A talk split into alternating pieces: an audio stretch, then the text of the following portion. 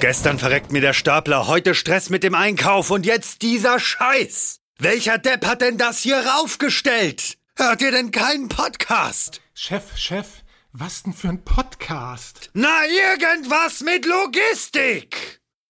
Irgendwas mit Logistik.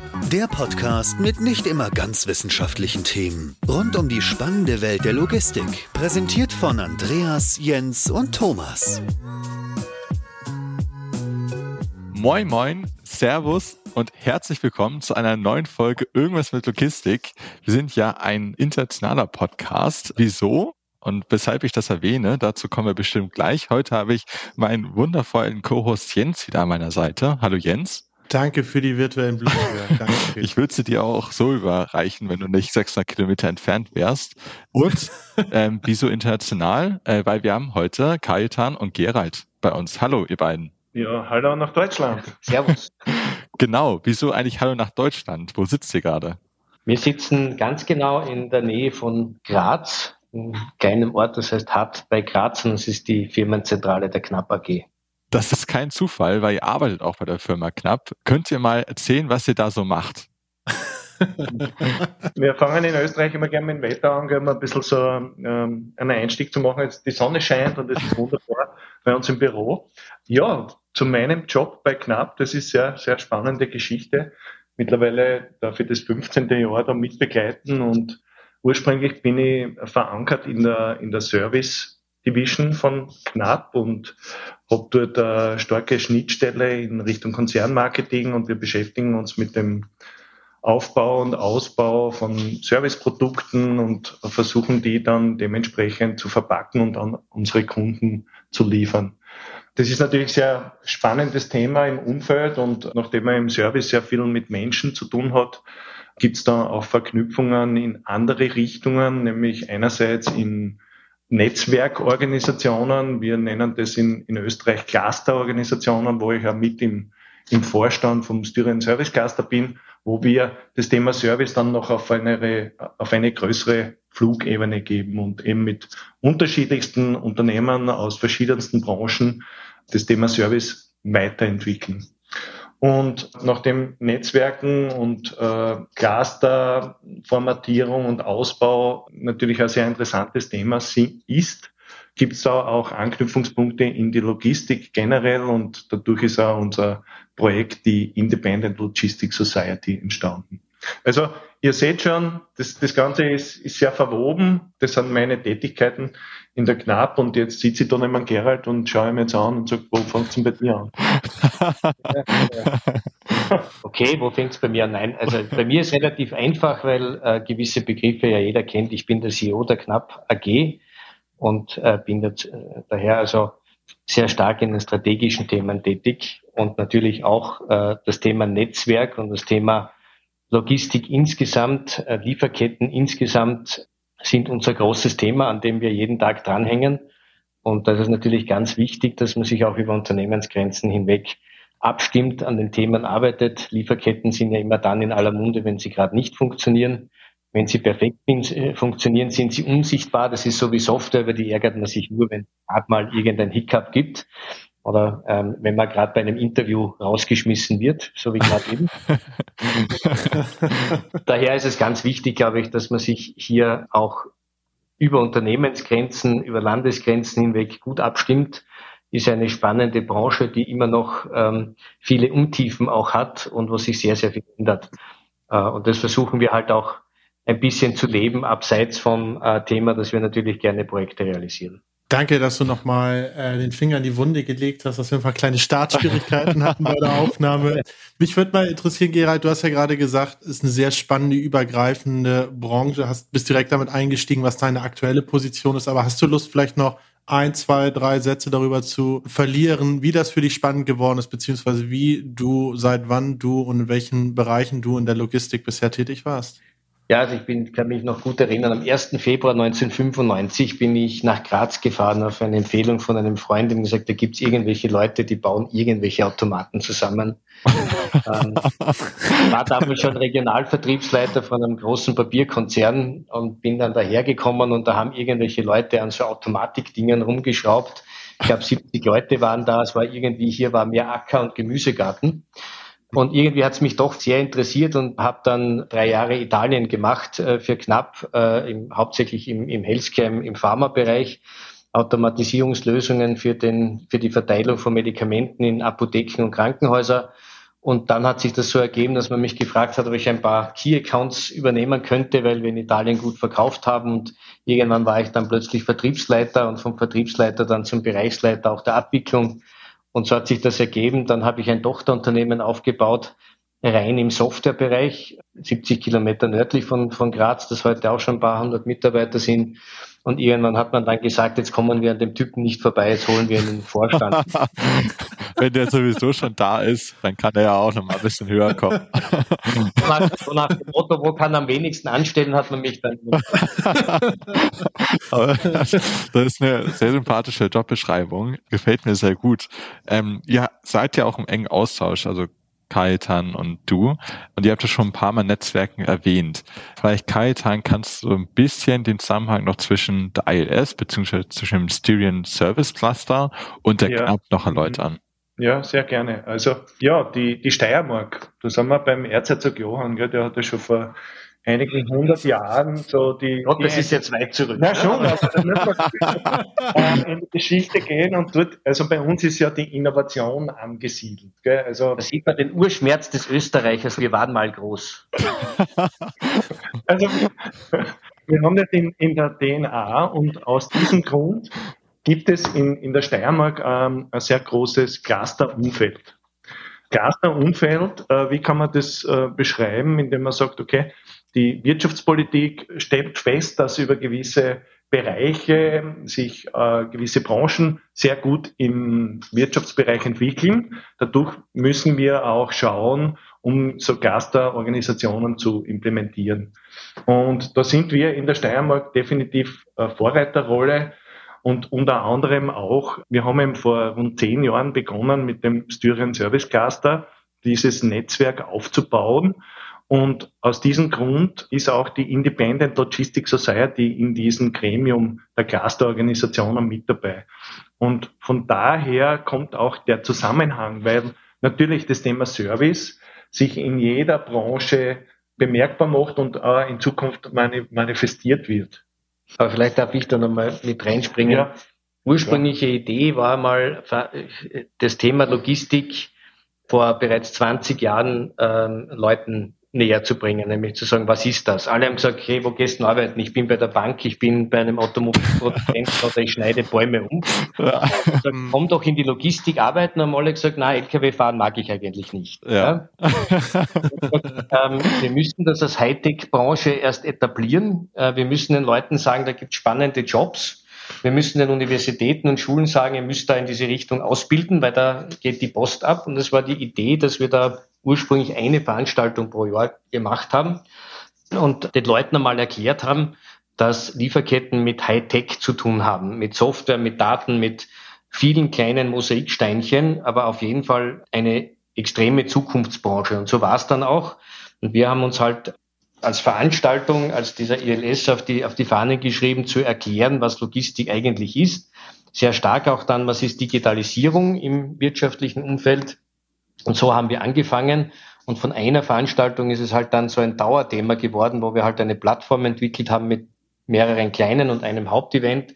Aber es geht nach wie vor darum, Leute für das Thema zu begeistern, Ausbildungsstätten äh, zu briefen, was sie denn unterrichten müssten. Und wir haben es auch geschafft, da und dort Ausbildungsstätten dann zu sponsern und äh, neue Ausbildungszweige aufzubauen. Das ist eigentlich das, was wir tun wollen. Und wir wollen das einfach transparenter machen, dieses sehr komplexe Thema Logistik ein bisschen aufarbeiten in, in seine Teilaspekte. Und ich glaube, diese Zusammenarbeit zwischen potenziellen Arbeitskräften, die man da sucht, den Ausbildungsstätten und einer Hightech-Branche, die sich da entwickelt hat, weg vom reinen Transport, Das war unsere Aufgabenstellung und Knapp hat das von Anfang an gut gefunden und hat das halt gesponsert, so wie andere auch aus der Branche. Das muss man dazu sagen, wir sind da nicht alleine. Ziemlich spannend. Ich kann es aus eigener Erfahrung berichten. Äh, bevor meine Intralogistik kam, ich wusste am Anfang auch gar nicht, was Intralogistik überhaupt bedeutet. Dann habe ich das auch mal gegoogelt, habe viele Begriffe gar nicht gefunden, über die man spricht, einfach weil das, äh, ja, einfach weil natürlich die sozusagen die Awareness gar nicht da ist, überhaupt ähm, davon zu sprechen, was ein Shuttle ist oder was ein Mini-Load ist da gibt es ja auch mal sehr viele unterschiedliche Begriffsbezeichnungen dafür, was Definition dann auch letztendlich bedeutet. Deswegen würde mich mal interessieren, du hattest es angesprochen, wir haben ja, denke ich, zwei große Themen. Natürlich das eine Thema Transparenz, worauf wir auch noch später so ein bisschen auswollen. Ich denke, der Intralogistikmarkt und auch gerade der Automatisierungsmarkt, wo sich auch knapp drin bewegt, ist relativ fragmentiert. Es gibt sehr, sehr viel kleinere Hersteller von einzelnen Produktlösungen, aber ähm, letztendlich konzentriert sich das doch auf einige sehr große Generalunternehmer und Europa ist mit Sicherheit so ein bisschen die Champions League der Intralogistik noch und konzentriert sich wahrscheinlich global auch relativ viel. Und natürlich das andere Thema, so ein bisschen Education, was du angesprochen hattest, natürlich auch Arbeitskräftemangel. Vielleicht erstmal auf den Arbeitskräftemangel und auf Education angesprochen. Was macht ihr da so konkret? Wie ähm, strukturiert ihr überhaupt so eine Ausbildung? Du meinst jetzt bei Knapp? Genau, bei Knapp, was ihr da geschaffen habt wenn man sozusagen von der Basis ansieht, wir haben eine sehr, sehr starke, in Österreich heißt das Lehrlingsausbildung, mhm. in Deutschland heißt es irgendwie anders, fällt mir gar nicht ein. Azubis, ja, Auszubildende, ja, wir machen, wir haben selber, wir haben selber eine, eine Ausbildung in, in technischen wie auch kommerziellen äh, Berufen. Wir haben jetzt irgendwie 150 Leute da, die wir direkt von äh, sozusagen den Grundschulen äh, nehmen und die bei uns dann aber in, inklusive Abi, also Matura, wie es bei uns heißt, und Studium den kompletten Weg offen haben, je nachdem, ob sie sich dann eher sozusagen aktiv äh, einbringen wollen, äh, irgendwo in handwerkliche Berufe oder dann aus dem Handwerk heraus sozusagen, dass sie lernen, mehr machen wollen. Wir arbeiten sehr stark mit Schulen zusammen, haben auch ganze Schulzweige geprägt und ähm, nicht nur, dass wir da selber unterrichten, sondern mit denen auch permanent arbeiten. Gibt es da äh, sehr viele höhere technische Schulen, die mit uns zusammenarbeiten und Leute ausbilden. Und wir haben auch äh, sehr stark mit Universitäten zusammengearbeitet, aber auch natürlich mit Institutionen, auch in Deutschland setzen uns auch ganz gern auch äh, in Österreich und Deutschland und in anderen Ländern sehr nahe an, an Universitäten. In den USA beispielsweise sind wir sehr nahe an der Georgia Tech, arbeiten mit denen äh, ganz intensiv zusammen. Und das ist das eine, was wir tun. Und, ähm, in Wirklichkeit geht es natürlich auch um sehr viel Öffentlichkeitsarbeit, um hier aufzuzeigen, wie spannend die Themen eigentlich sind und dass Digitalisierung eigentlich äh, Logistik heißt, nämlich Datenlogistik und dass das untrennbar mittlerweile mit jedem Produkt und mit jeder Handlung ver verknüpft ist. Und ja, da sind wir sehr daran interessiert, immer wieder uns auch auszutauschen. Und wie gesagt, wo es notwendig war, haben wir auch ganze Studienrichtungen ähm, äh, so weit unterstützt, dass die dann auch die, auf die Beine gekommen sind. Cool. Das ist sehr, sehr, sehr spannend. Ähm, wenn ich an mein Studium zurückdenke, ich weiß gar nicht, was du studiert hast, Jörg. Irgendwas hast du, glaube ich, auch mal studiert. Ich habe Wirtschaftsingenieurwesen studiert, so der, der Trendstudiengang, ja. ne? Macht ja jeder. Ich habe auch, ich habe erst, das hieß Logistik und Mobilität, ein Ingenieurstudium und dann Wirtschaftsingenieurwesen mit Schwerpunkt Logistik äh, studiert. Und ich habe, glaube ich, bei meinem Bewerbungsgespräch nach dem Studium das erste Mal von meinem Leben vom Shuttle gehört. ja, das darf also auch sehr, bitte sehr, keinem erzählen, sehr, wird ja auch nicht im Podcast und so. Aber ich habe erstmal, ja. ich hatte gar keine Ahnung, was ein Shuttle ist. Und da haben wir angezeigt, irgendwie Shuttle, die rumfahren, sozusagen wie ein Flughafen-Shuttle. Also ich so, das ja, ist wahrscheinlich ja, ja, ja, okay. ja, ja, genau. Und, und, und das war interessant, war, obwohl es ein sehr technischer Studiengang war, mit sehr viel Maschinenbau und Elektrotechnikkomponenten, war Logistik bis dahin eigentlich so im Universitätsbetrieb ja. eher immer gemünzt auf ja, Turnprobleme beispielsweise, genau. quantitative Methoden zu lösen und weniger das Technische. Was ich aber interessant finde, um nochmal zurückzukommen auf eure Initiative, es ist ja so, Unwissen und Intransparenz und, ähm, sage ich mal so, ein siloartiges Behalten seines eigenen Know-hows, ohne es unbedingt nach außen zu tragen, an Universitäten, Studiengänge, Schulen und so weiter, wird oft ja auch in gewisser Weise als Wettbewerbsvorteil betrachtet und auch genutzt. Mhm. Ist es denn nicht vielleicht auch ein bisschen schädlich für das, was ihr im Kern eigentlich normalerweise macht, wenn man so transparent nach draußen geht und auch dann, sag ich mal, im weiten Umfeld Leute in Anführungsstrichen anlernt, denen aufzeigt, was passiert, wie es passiert, wie so etwas eigentlich funktioniert und man vielleicht dem Moment nicht nur unbedingt seinen eigenen Fähigkeiten stärkt, sondern auch die von anderen? Mhm. Es ist natürlich so, dass es bis zu einem gewissen Grad dann auch schädliche Elemente gibt. Allerdings muss man, glaube ich, wenn man zu den Branchenführern gehören will, vor allem auch in technologischer Hinsicht, schon mal damit, damit leben, dass in Graz quasi alle unsere Mitbewerberbüros eröffnet haben. Mhm. Äh, zufällig, weil es hier äh, eine tolle Fluganbindung gibt, nein, jetzt nicht im Scherz, sondern tatsächlich ist einfach so, die haben das natürlich gerne, dass wir hier Ausbildungsstätten gemacht haben, aber auch, dass es bei knapp gut ausgebildete Leute gibt. Damit muss man, wenn man vorne dabei ist, irgendwie irgendwie leben, dass die Leute natürlich dann auch attraktiv sind. Das bringt ja dann auch wieder Leute zu uns, die sagen, okay, da kann ich in der Branche gut Karriere machen. Mhm. Das heißt, wir sind der Überzeugung, dass die Vorteile überwiegen, wenn man offen nach außen ist. Wir machen das auch intern so. Auch äh, unsere Strategie ist allen unseren Mitbewer mit, mit, Mitbewerbern, habe ich gesagt. Um Gott, das wird allen unseren Mitarbeitern bekannt. Natürlich habe ich jetzt ein heute Versprecher, aber wenn dann einer wechselt, der nimmt natürlich viel mit. Ne? Ja, ja genau.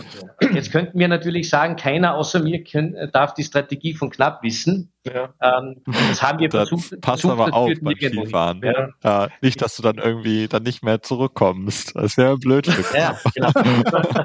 ich glaube ja, dass sie die Zeit, gell, wenn, ich, wenn ich so zurückblicke vor, vor zehn Jahren, die, die Gespräche, die wir so in, in diesen Netzwerken geführt haben, haben sie gegenüber heute extrem verändert. Mhm. Weil der Mehrwert, gell, wenn man jetzt sagt, okay, was bringt uns das, wenn wir jetzt miteinander diesen Talk da machen, dann geben wir irgendwann einen Mehrwert damit. Gell? Und, und dieser Gedanke, das ist vor zehn Jahren anders gewesen, weil da hat man geschaut, okay, was bekomme ich, aber ich gebe jetzt nicht viel her. Gell? Und mittlerweile ist man aber auf Augenhöhe.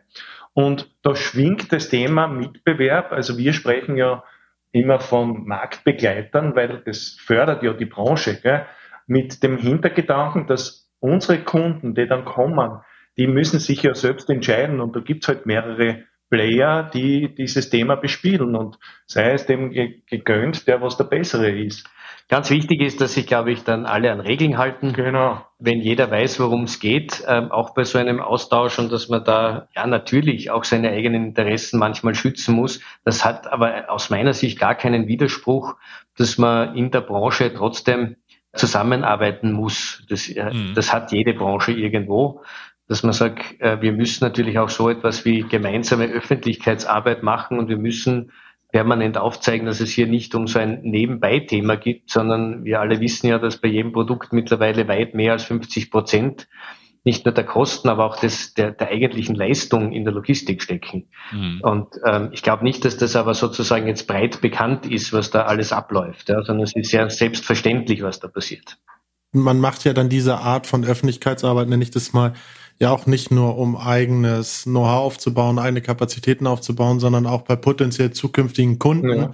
dann überhaupt zu schärfen, dass es diese Lösung überhaupt gibt. Ja. Und nicht nur das, was man vielleicht im Status quo sieht. Und dazu kommt auch, dass euer Portfolio auch relativ komplex ist. Ähm, ihr müsst es ja auch erklären, was ihr macht. Und dann auch noch dazu, dass die Interlogistik an sich jetzt keine riesige Branche ist, wie zum Beispiel die Automobilindustrie, sondern doch dann immer noch relativ klein ist. Das vielleicht auch zu dem Punkt, dass sich da alle eben an Regeln halten müssen, weil da natürlich dann auch, ich sag mal, der, der Ausschlussfaktor aus der Interlogistik an sich aus meiner Perspektive auch nicht unbedingt so groß ist. Mhm. Mich würde noch mal interessieren, auch natürlich zu dem Punkt, was Jens gesagt hat. Man hat an der Uni alles Mögliche gelernt, Simulation, äh, Monte Carlo Simulation, die ganzen Netzwerkstudien, etc., was man aber jetzt gar nicht mehr anwendet. Und ich denke mal, das sind so 95 bis 99 Prozent. Ähm, habt ihr da irgendwelche ähm, Strukturen entwickelt, wie man das eben anders machen kann und das wirklich für die Intralogistik darauf auf die wirklich wichtigen Dinge reduziert? Ja, also es gibt da viele An Ansätze. Wir haben zum Beispiel mit der TU in Graz hier ein, ein eigenes Labor entwickelt, wo wir Prozesse sowohl datentechnisch als auch dann sozusagen vom Materialfluss nachstellen, um auch Studierenden tatsächlich Praxisbeispiele zu geben. Mhm. Technologie stellen wir da auch zur Verfügung. Das heißt, auch um hands-on, zwar unter Laborbedingungen, aber doch nachvollziehen zu können, mit welcher Technologie das hinterlegt ist. Mhm. Das ist schon ein, ein, ein ganz wichtiges Thema. Viel geht dann auch natürlich jetzt, wenn man solche Dinge, wie, wie du sie gerade gesagt hast, das geht jetzt in Simulation, in Software, in Datenbankmodelle bis hin KI. Da versuchen wir natürlich schon auch den Universitäten klarzumachen, äh, dass man die Ausbildung da äh, also ich glaube, dass es nach wie vor wichtig ist, solche Dinge zu machen, auch mhm. äh, sozusagen manuell oder zu Fuß, um zu verstehen, wie solche Modelle dann aufgebaut werden. Man muss aber den Schritt weitergehen heute und mit modernsten Methoden und Technologien daran arbeiten. Und das ist wichtig, dass das auch Einzug hält, ja, sowohl also Automations, Automationstechnik als auch Simulation, als auch das ganze Thema rund um, um, um Daten und vor allem auch zukünftig KI, wo wir auch in den USA mit Universitäten zusammenarbeiten. Es ist ganz wichtig, dass wir das in unsere Branche bringen und dass es solche Ansätze zumindest auch bis zu einem gewissen Grad in, in Studien und Ausbildungen gibt. Mhm. Wie hat sich denn aus deiner Sichtweise, gerade auch wenn du mal auf die ohne das jetzt despektierlich zu meinen, die letzten Jahrzehnte zurückblickst, wo du schon dabei bist. Wie hat sich denn das Anforderungsniveau gerade an Personen, die vielleicht auch mitarbeiten wollen, etwas Neues zu entwickeln, etwas weiterzuentwickeln, verändert im Vergleich zu den 90ern, den Anfang der 2000ern und so weiter zu heute? Was sind da die Themen, die besonders wichtig sind, beziehungsweise die man zumindest grundlegend verstehen muss, um in so einem Bereich eigentlich arbeiten zu können? Ja, das Schöne ist, dass man eigentlich von einem typischen Elektriker- äh, und Schlosser-Thema ähm, zum Mechatroniker gekommen ist und heute braucht man auch äh, umfassend eine Ausbildung, eine grundsätzliche in dem, in dem Thema Prozesse und Daten. Ich glaube, dass äh, das Schöne ist, dass es jetzt in der Logistikbranche Jobs für fast jeden gibt. Vom absoluten Praktiker, Jobs, wo wir sagen, wir haben mittlerweile über ähm, Bilderkennungstechnologien und Job Enrichment, Arbeitsplätze, wo wir Leute hinstellen können, die nicht einmal die Sprache können und einen Prozess bauen. Ich bin immer besonders stolz auf ein, ein Projekt, das wir hier in der Nähe machen, wo Getriebe zusammengebaut werden für eine große europäische Motorradmarke, wo man umstellen konnte von Fachpersonal auf Teilzeitkräfte in der Karenz Teilzeit dort arbeiten und, und mittlerweile Getriebe zusammenbauen, weil wir das technisch möglich gemacht haben, dass diese Arbeitsplätze keine Fehler zulassen und quasi selbstlernend sind. Ich glaube, mhm. da fängt's an, bis hin zum Wissenschaftler, den wir brauchen, der sich äh, KI-Modelle ausdenkt ähm, und die ganze Bandbreite dazwischen, zwischen Automatisierungstechnikern, SPS-Programmierern, äh, Konstrukteuren, ähm, vor allem aber auch und es wird immer wichtiger, Prozessingenieuren, die sowas auch betreiben können, die mit diesen Datenvielfalt und mit den Werkzeugen umgehen können, um diese Riesendinger dann auch sozusagen zu fahren, weil wir brauchen ja schließlich auch dort äh, Menschen, die das betreiben können und die den Überblick nicht verlieren. Ja. Das ist immer, immer sehr interessant, weil, weil ich, ich, ich finde, die Diskrepanz nimmt immer mehr zu zwischen dem, was eigentlich möglich ist, technisch, systemseitig, prozessual, auch datenseitig, und dem, was oft vielleicht noch so Common Sense ist, nenne ich das mal. Und irgendwie funktioniert es ja trotzdem alles. Es ist ja nicht so, dass wir krasse äh, äh Supply Chain Ausfälle im Regelfall haben, manchmal schon, wenn etwas passiert, aber nicht im Regelfall. Und auf der anderen Seite ja auch interessant, wie viel Potenzial in der Logistik, speziell auch in der Intralogistik, technisch nicht genutzt wird. In sehr, sehr, sehr, sehr, sehr, sehr vielen Abwicklungen, weil es ja irgendwie dann doch funktioniert. Warum ist es trotzdem wichtig, gerade in so sehr, ja, ich will mal sagen, äh, zukunftsorientierte Themen wie KI zu gehen, wenn ähm, viele vielleicht immer noch mit Papier, Stift und einem nicht äh, systemseitig geführten Palettenplatz arbeiten? Also wir, wir diskutieren ja das Thema Digitalisierung jetzt speziell da äh, im ILS ähm, schon seit ja. zehn Jahren. Mhm. Das ist immer eines der ganz großen äh, Themen, weil wir verstehen müssen, dass sich nicht nur unser privates Leben verändert. Jeder, jeder ist es gewohnt. Das Navigationssystem führt uns wohin, weiß auch, wo mhm. Stau ist. Wir schauen auf unsere Handys. Wir sind vernetzt, wir geben bereitwilligst alle unsere Daten her, um dann gelenkt zu werden von der Werbung und anderen The Themen. Da ist es durch. Überall, wo wir produzieren, äh, sequenziert Dinge zur Verfügung stellen. Da fängt der Logistik an, bis hin zur Feinverteilung an den, an den Konsumenten fehlt es dann noch an Themen. Und da kommen wir natürlich auch äh, zu Themen wie Nachhaltigkeit und so weiter. Da liegt noch sehr, sehr viel Potenzial dass wir einfach heben müssen. Wir haben nicht mehr die richtigen Arbeitskräfte, um dann sozusagen, wir machen die Dinge 80 Prozent richtig und korrigieren den Rest. Ähm, das ist ein Potenzial, das nicht nur jetzt sozusagen in Richtung Nachhaltigkeit, aber auch in, in Ressourcenschonung geht. Mhm. Da müssen wir einfach viel machen. Das ist nicht mehr gut genug, da einfach sozusagen auch mit Arbeitskräften draufzugehen und zu sagen, wir schaffen das irgendwie, wir müssen das optimieren. Mhm. Ähm, wir müssen viele Dinge hinterfragen und dazu braucht es natürlich schon auch in so großen Netzwerken etwas mehr als Leute, die glauben, die Daten richtig deuten zu können, sondern da muss man einfach die richtigen Analysetools zur Verfügung stellen, die jemand machen muss und die dann jemand beherrschen muss. Ja, also ich finde es jetzt extrem spannend, was da für Begriffe jetzt schon gefallen sind in unserer Diskussion. Und wenn wir uns das noch einmal ein bisschen auf höherer Flugebene anschauen, dann bringen wir diese Themen bei unserem Branchenevent im September eigentlich alle zusammen. Und das fängt an mit der Generation. Also wir haben gehabt das Lehrlingsthema beziehungsweise Auszubildende. Was tun wir? Wir vernetzen die Generationen bei unserem Branchentreff, weil wir festgestellt haben, wir als Unternehmen müssen auch junge Menschen verstehen und vice versa. Weil es hilft nichts, ähm, wenn wir jetzt dann die Dinge an den anderen vorbei entwickeln, sondern auch diese. Thematik muss man mit aufnehmen, der Generationen, weil man kann eben gegenseitig dementsprechend gut lernen. Oder das Thema Arbeit, äh, Talent Scouting, gell? also mhm. jeder in den Bereichen sucht Mitarbeiter, sucht Fachkräfte. Mittlerweile sucht man es nicht mehr im Umfeld oder in Europa, sondern mittlerweile international auf der ganzen Welt. Du hast angesprochen, Gerald, äh, TU, die Kooperationen. Die Wissenschaft hat genauso das Bedürfnis, das auch an diese Zielgruppen zu transportieren, weil es hilft nichts, alleinig Wissenschaftskongresse zu bauen, wenn die Branche davon nichts erfährt. Gell? Also dieses TU-Projekt, wir haben dort eine Lernfabrik gebaut, genau. wo man wirklich Menschen dazu begeistern kann, Learning by Doing, dass die das dann auch verstehen, warum man das braucht. Und da Daten, Software, KI, ja, diese Themen finden sich alle bei diesem Branchenevent und dieser Austausch bringt natürlich einen super Spirit mit. Gell?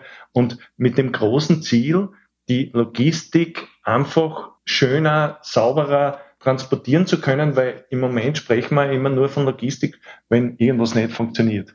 Weil, wie du schon am Anfang gesagt hast, sie leider nicht sichtbar ist. Nicht? Ich glaube, im Großen muss man einfach sagen, äh, das hat begonnen mit Google, die gesagt haben, wir wissen alles, du fragst, wir antworten.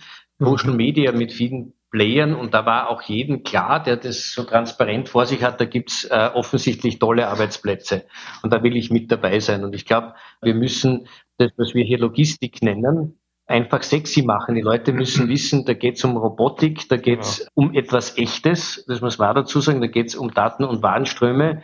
Das sind jetzt keine Eintagsfliegen und da gibt es einfach wirklich coole Jobs. Also wir, wir lieben das. Wir arbeiten für alle großen Marken weltweit. Ich erkläre mal knapp so und sage, wahrscheinlich jedes dritte Produkt, das jemand in Österreich oder Deutschland angreift, egal ob er ein Medikament nimmt, sich gerade anzieht oder sich die Zähne putzt oder irgendwie laufen geht mit Laufschuhen, das ist über eine unserer Anlagen gelaufen. Das heißt, äh, jede Marke, die in der Werbung kommt, hat irgendwie was mit uns zu tun und wir sind im Hintergrund die, die sie erfolgreich machen. Und das muss man noch sechs Jahre verpacken irgendwie, ne? Ja, das gefällt mir sehr gut. Ich hatte, ich hatte mal ein Date mit meiner Freundin, als sie noch nicht meine Freundin war. Und, und die Date-Idee war, dass wir uns gegenseitig mit PowerPoint unsere Branchen pitchen. und, und sie ist irgendwann bei der, bei der Logistik ist sie irgendwann eingeschlafen. Ja. Also ich ja. glaube, ich muss dann das, Gar nicht das war ein bisschen spannend. Erfahrung berichten. ja. aber, aber Leute, man, wir treffen uns immer auf der Logimat und ich glaube, ihr macht das ja auch anders, gell? weil wenn ich eure Podcasts anhöre, irgendwas mit Logistik, allein das Intro animiert mich zu einem Thema, weil ich sage, okay, lasst die Branche mal auf, auf rüttelt sie mal wach. Gell? Und wie ihr dann ähm, Rundgänge organisiert auf der Messe mit was für einem Spirit und, und Erlebnis. Und das ist das, was wir machen müssen. Es sind nicht mehr diese Fachvorträge, da, wo man dann PowerPoint-Präsentationen sieht, weil da werden wir die Leute nicht damit abholen. Ich denke aber, es knapp sich noch relativ gut da präsentiert. Es geht auch noch in die andere Richtung, wenn wir so ein bisschen auch so das Spektrum haben. Ähm, ich denke aber auch mit den Produkten, die in den letzten Jahren auf den Markt gekommen sind, sei es zum Beispiel ein Autostore, sei es auch äh, noch andere Produkte, wie zum ja. Beispiel Exotech an sich, ähm, das wandelt sich auch und das sieht auch deutlich sexier aus. Und ich muss sagen, dass Ihr habt ja auch ein paar Tochterfilme noch, die du auch angesprochen hast, Gerald. Da macht ihr es eigentlich auch relativ ähm, sexy. Aber was du sagst, Kaitan, dass wir es so ein bisschen einfach machen wollen, weil für uns, zumindest in der Planung, von der Auslegung von solchen Systemen, das ist natürlich in der Produktion, da von der Programmierung noch ein bisschen anders, aber es ist häufig eigentlich nur auch scharfes, scharfes Nachdenken eben auch dabei. So ehrlich muss man da vielleicht auch sein. Ähm, ja. Da würde ich auch nochmal ein Thema aufwerfen, also ich kann bestimmt ad hoc zehn Hersteller von Shuttle-Systemen heutzutage nennen, aber ich weiß jetzt nicht genau, wo die Unterschiede dann vom Shuttle sind. Macht es denn überhaupt Sinn, da das elfte Shuttle-System zu entwickeln oder muss man sich da auch nochmal komplett wandeln? Also ich glaube, die Systeme, die, die Lagersysteme an sich, ja, ähm, die ja, die einen sagen Bots dazu, wir sagen Shuttle dazu, äh, ähneln, ähneln sich jetzt äh, natürlich von dem Aufnahmetechnologien und wie das dann bereitgestellt wird in, in gewisser Weise. Die Frage ist ja immer, baue ich etwas, um eher klein Lager zu machen? Bin ich eher nahe am Endkunden mit Micro-Fulfillment-Centern? Oder bin ich im Zentrallager äh, mit äh, extrem hohen Lagerständen und wenig Bewegung? Oder mache ich hochdynamische B2C-Systeme? Der Unterschied liegt im Prinzip äh, in der Anwendung selbst in genau dem Thema, wie steuert man das? Wie kann ich jede mögliche Auftragsstruktur mit jeder möglichen Wareneingangsstruktur mit tausenden Artikel so verkombinieren, dass ich immer genau das Richtige zum richtigen Zeitpunkt mache. Und ich glaube, wenn man da auf die mechanik oder mechatronische Ebene geht, ist das falsch. Man muss das aus dem Systemaspekt sehen und sagt, wie sehr kann ich ähm, Wareneingangsströme automatisieren, wie kann ich Verpackung machen, wie kann ich lagern, wie bringe ich die Datenströme zusammen und wie kann ich Systeme bauen, die sowohl Low Performance als auch den Peak irgendwie aushalten. Da unterscheiden sich die Systeme ganz, ganz massiv und äh, weil du gesagt hast, da gibt's mit Autostore und anderen auch Lagersysteme, die natürlich dann genau für einen gewissen, für ein Teilsegment des Marktes unheimlich gut passen und das ist auch gut so. Und ich glaube, das ist ähm, äh, eine natürliche Entwicklung. Es gibt nicht ein Transportsystem, das für alles ideal ist. Ähm, es gibt nicht einen Urlaub, der jedem passt. Ähm, ähm, ganz normal. Je höher diese Branche sich entwickelt, desto eher gibt es branchenspezifische äh, Unterscheidungen, aber auch je nachdem, wo man sich gerade in der Lieferkette bewegt, ob man jetzt eher vorne an der Industrie ist, in der Hauptverteilung oder dann in der Feinverteilung quasi in der Übergabe an den, an den Endkunden. Und dort ähm, gibt es verschiedene äh, Ansätze und da werden immer mehr Systeme entwickelt, die einen Teilbereich halt möglichst optimal abdecken. Wir sehen jetzt sage ich mal, als knapp unser Know-how darin, dass wir verschiedenste Systeme verkombinieren können und damit äh, Gesamtlieferketten äh, ausstatten können. Das ist, glaube ich, äh, das, was dieses Überblicks-Know-how, das der Markt braucht. Ähm, aber wie gesagt, jeder dieser Spieler ist extrem wichtig, weil er die Branche einfach weiterbringt. Ich denke auch, das Interessante ist ja, ich finde, was, was man so sieht, wenn man so, keine Ahnung, 10, 15 Jahre zurückgeht, gab es meistens von solchen Systemen ja auch nicht mal Anschauungsmaterial, weil von vornherein gedacht wurde, okay, das ist so komplex, das wird immer so stark engineert. Da kann man eh nur mit technischen Zeichnungen was anfangen. Was ich sehr interessant finde, ist rein gefühlt jetzt, ähm, würde ich sagen, dass die Entwicklung dahin geht, dass es rein technisch, hardwareseitig einfacher wird, modularer, flexibler und skalierbarer und das Know-how immer mehr auch in der Steuerung liegt, in der übergeordneten Systemsteuerung und gleichzeitig die Sachen, die man aber sieht, also nicht die Software, die dann sehr komplex sein kann, sondern das, was anschaulich ist, die Technik, auch immer anwenderfreundlicher. Und damit meine ich auch die Leute, die wirklich dann damit arbeiten und nicht die das am Ende bezahlen und beauftragen, gestaltet wird und auch immer interessanter auch dargestellt wird nach außen. Das finde ich, finde ich eine sehr interessante Entwicklung. Es ist ja, hat ja fast teilweise schon so, wenn man sich das anschaut, selbst Videos, die bei YouTube hochgeladen werden, haben ja fast schon das Niveau von einer Autowerbung. Mhm. Und gleichzeitig kann man sehr, sehr viel über 3D-Darstellungen, über alle möglichen Angebote, ja. die es gibt, erfahren und nicht, wie es eine früher war, als, als, als, war früher ist jetzt ein bisschen übertrieben, aber als ich angefangen habe, mich Vor drei mit Jahren. Äh, Geräten, ja, ja, als ich mich angefangen habe, mit der Technik zu beschäftigen, da gab es ja eigentlich nur die Logimat, wenn man überhaupt mal was auf einem Ort zeigen wollte. Und ähm, das finde ich auch ein sehr, sehr, sehr, sehr spannendes Thema in dem Kontext. Und da spielen natürlich alle dann auch mit rein, weil das dann das Gesamtumfeld ja, es ist viel kundenfreundlicher. Also was Gerhard durchgesagt ist ja. beim äh, Motorradhersteller, das geht gar nicht mehr anders. Du machst die Dialoge ja. so, du machst die Andienung von Behältern so, du machst auch die Führung so. Einfach, wovon man auch mal viel spricht, äh, User Experience ist einfach viel mehr auch da in Richtung, okay, ich habe vielleicht auch Bock darauf, das zu machen. Und dann äh, vielleicht auch der nächste Schritt, wir haben das fast in jedem Podcast auch dann später, in Bezug auf Fachkräftemangel hat das natürlich noch eine ganz andere Effekte bezüglich Skalierungsmaßnahmen ja. von Schulungen und natürlich dann vielleicht auch irgendwie dann später auch noch, wenn man so prozessual du hast, hattet beide auch gesagt, man muss einfach in Prozessen denken. Es ist ja schon prozessual aufbereitet worden, um halt auf diese User Experience zu kommen. Und wenn man es schon so mhm. prozessual aufgearbeitet hat, dann ist natürlich auch der Schritt dann zu einer späteren, späteren Vollautomatisierung nicht mehr weit, weil es alles, wenn du es in Prozessen hast, repetitiv ist finde ich an der Stelle auch sehr, sehr spannend, weil ähm, man geht ja auch so ein bisschen den Weg, du hast das ja auch gerade ähm, so verargumentiert, dass man sagt, okay, der ähm, wichtige Faktor ist am Ende des Tages jetzt nicht, dass die Schraube an der Stelle etwas schlauer gesetzt wurde in der Konstruktion als an der Stelle, sondern dass das System seine Aufgabe erfüllt. Man geht weniger jetzt auf Leistungszahlen. Ja, man geht weniger jetzt, okay, das und das sind die Beschleunigungszahlen. Das ist immer noch für Teile des Projektes sehr, sehr eminent wichtig und auch interessant. Aber damit löst ja kein grundlegendes Problem. Das grundlegende Problem ist den Prozess, der notwendig ist, damit eine Firma etwas von A nach B transportiert und zwischenzeitlich puffert und lagert und vereinzelt. Das muss möglichst fehlerfrei laufen. Mhm. Und zwar so, dass man damit auch planen kann und nicht, dass einmal ganz schnell gedreht wird und einmal ganz langsam gedreht wird, sondern dass so gedreht wird, wie man es gerade braucht.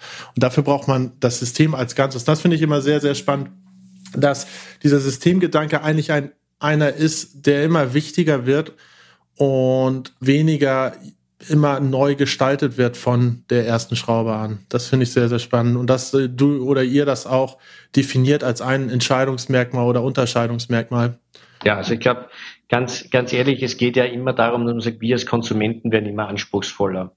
Egal, ob wir heute in einen Shop gehen, ob wir uns was nach Hause liefern lassen, ob wir was in eine Abholstation geben lassen, werden wir immer an, anspruchsvoller. Und was wir äh, tun müssen, ist, dass wir das rückwärts ingenieren und sagen, wie ist denn das Ideal vom Bestellvorgang, bis ein Kunde was bekommt. Und ein Kunde ist halt auch ein Unternehmen, das Getriebe baut, das auch in der richtigen Sequenz beliefert werden muss. Der Arbeitsplatz braucht eine perfekte Sequenz und möglichst wenig Aufwand. Und wie gesagt, deswegen ist es einfach wichtig, wir können alles. Wir können heute alles mit Robotik auch zusammenbauen. Wir können Pick und Place. Aber die Frage ist, ist es für diesen Prozess, den der Kunde braucht, um seine Kunden richtig toll zu versorgen und besser als der Mitbewerb, ist es das Richtige, was wir da mhm. tun. Und es wird immer wichtiger. Mhm. Und weil du gesagt hast, das wird standardisiert, das ist natürlich auch so, dass immer kleinere Einheiten auch wirklich automatisiert werden. Das war mhm. früher ja. kein Thema, da war ein Regal, da ist einer durchgeschlurft und da gab es halt irgendwelche, wenn es hochmodern war, hat er das noch abgeschossen mit seinem Laserscanner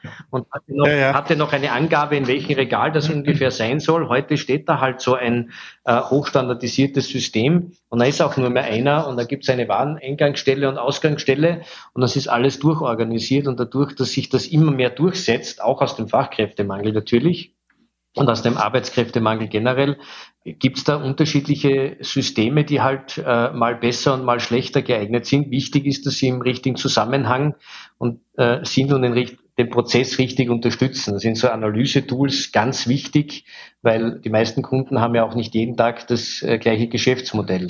Also mhm. wir wissen ja alle, dass wir angeblich zu Weihnachten und zu Ostern dreimal so viel essen wie sonst. Und diesen Blick ja, ja. muss irgendjemand liefern. In die Filialen, nach Hause, sonst irgendwo hin, ja. ob wir es dann konsumieren mhm. oder nicht haben Kunden die Anforderung gesagt, ich habe also einen Peak, der ist dreimal so hoch wie sonst. Was, wie machst du das? Ja? Und da muss man über Prozesse reden und nicht dreimal so große Systeme äh, bauen. Ja? Ähm, Exakt. Ja. Vielleicht. Also ich finde, ihr habt das jetzt schon super zusammengefasst. Gell? Vielleicht ähm, auch so als Abschlusswort von eurer Seite, Kaitan, und auch von dir, Gerald. Was für einen Stellenwert würdet ihr euch für Logistik in Zukunft ja, wünschen? Also wenn ich das so einmal von der, von der Seite der ILS noch einmal betrachte, gell, dann alles, was wir jetzt dann so besprochen haben, ob wir jetzt im Detail nach unten gehen oder auf hoher Flugebene bleiben, das ist unser Anspruch auch breit über unsere Plattform zu transportieren, so dass diese Geschichten auch erzählt und verstanden werden. Und in diese Richtung äh, funktioniert auch die Independent Logistics Society. Und, und das wollen wir auch weiterhin so machen. Die Kombination zwischen Logistik, Nachhaltigkeit und Digitalisierung. Spannend, spannend. Wir fragen euch, denke ich, nochmal in einem Jahr, wie ihr damit weitergekommen ja. seid. Aber auf jeden Fall vielen Dank euch beiden für das Gespräch. Hat uns sehr viel Spaß gemacht und war extrem kurzweilig. Uns auch. Ja. Wir geben uns dann übers Wochenende dem Schneesturm hin, der offensichtlich über Österreich kommt. Und noch kurze Anmerkung, wer danach Skifahren kommen will. Ähm, wir freuen uns sehr hier in Österreich. Alles ja. klar. Wir kommen vorbei. Danke. Danke.